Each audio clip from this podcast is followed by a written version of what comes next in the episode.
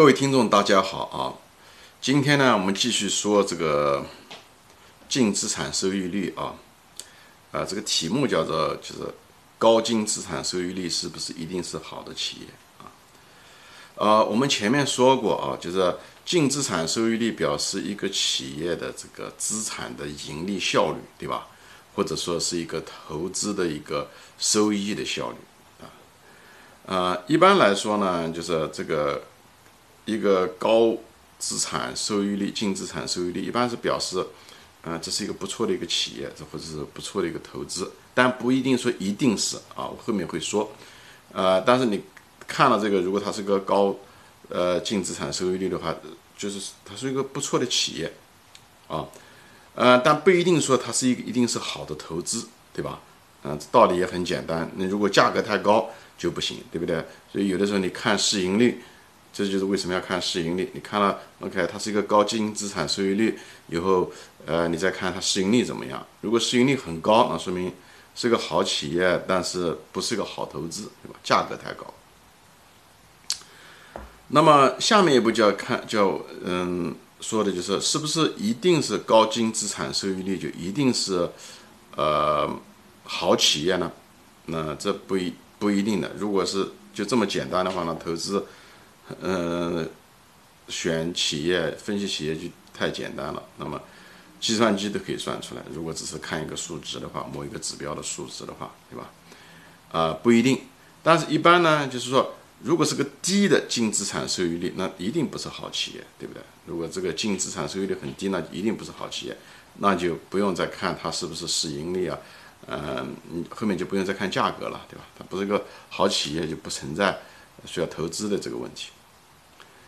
你如果要是看啊，就是这个净资产收益率啊，它是个二元函数，对吧？它分子是一个净利润，对吧？年净利润，以后呢除以那个净资产，对吧？就像一个你要提高它的话，或者是你看它提高它的话，它实际上有很多种方法，对吧？就像 C 等于对吧？A 除上 B，对不对？它有四种方法，一种是。嗯，比方说它是 A 不动，对不对？那么 B 减少，分母减少。还有一种呢，就是反过来，对不对？那么 A 增加，B 不动，对不对？也是，或者是呢，A、B 都增加，但是呢，这个 A 的增加的速度比 B 快，或者是呢，A 都降下去，那么 A 降的速度没有 B 降的速度快，这都会导致 C 的增加啊。这 C 如果 C 等于 A 除以 B 的话。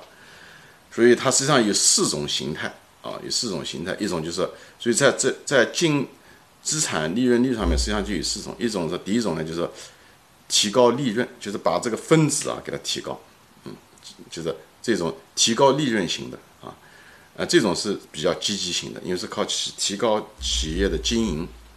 还有一种呢，就是比较消极型的啊，它一种消极型就是通过减少资产型的。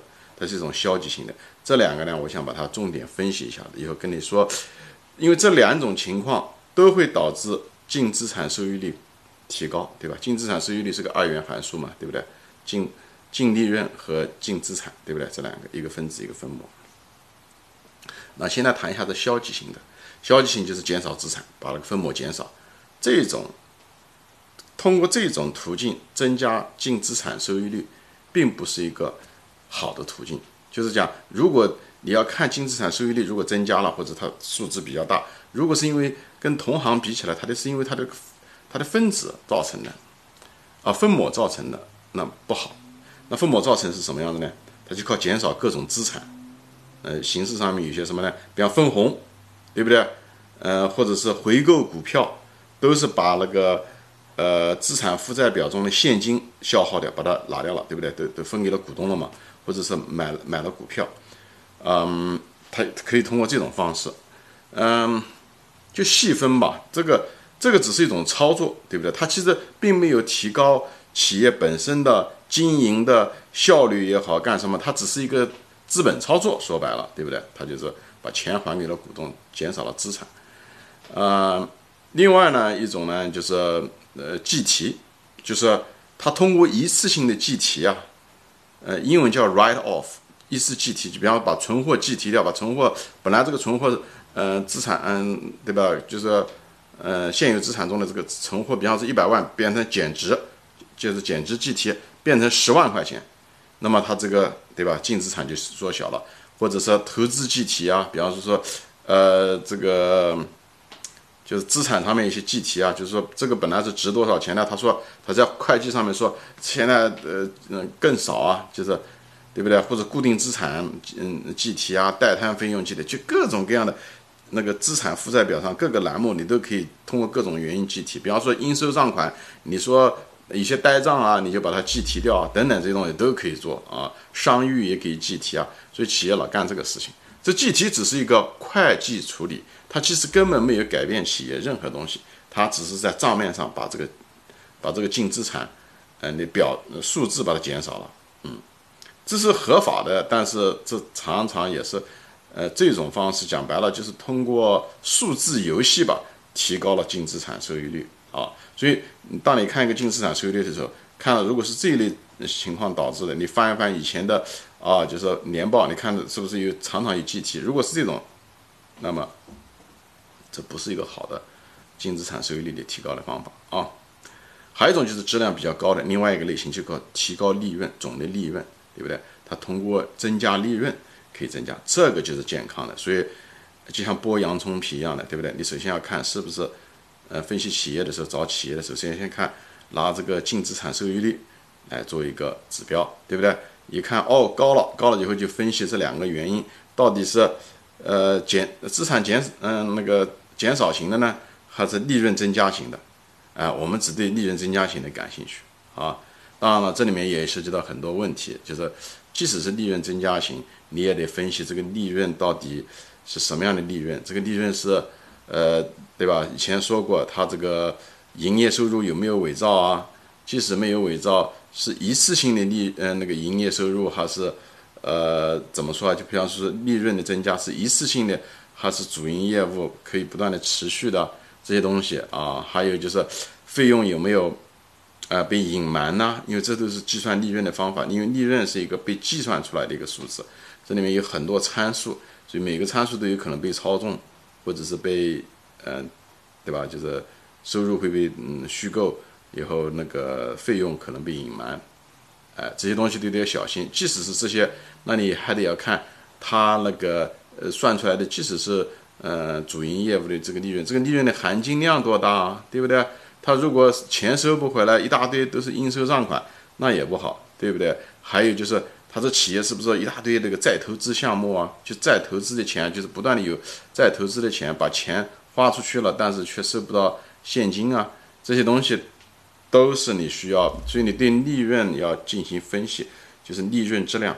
有兴趣的朋友可以翻翻我前面是关于市盈率，因为那个净资产市嗯收益率跟市盈率它上面的分子都是一样的啊，当然是净资产呃市盈率如果反过来的话，如果是盈市率的话，它的净净利润这个东西都是一样的，所以你看一下的我前面有个章节关于净利润的质量这个章节，你可以仔细看一下，这个这是一个非常重要的概念，我将来也许需要把它重新用一个栏目把它再表达一次，好吧？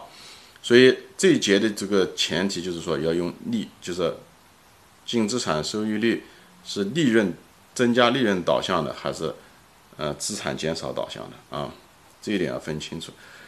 嗯，这个净资产收益率吧，确实是一个挺挺不错的一个指标。嗯，不要人很多投资者只是看，呃，特别是那些嗯做成长股的，他们老是喜欢看哦利一个企业它那个每年的利润在增加。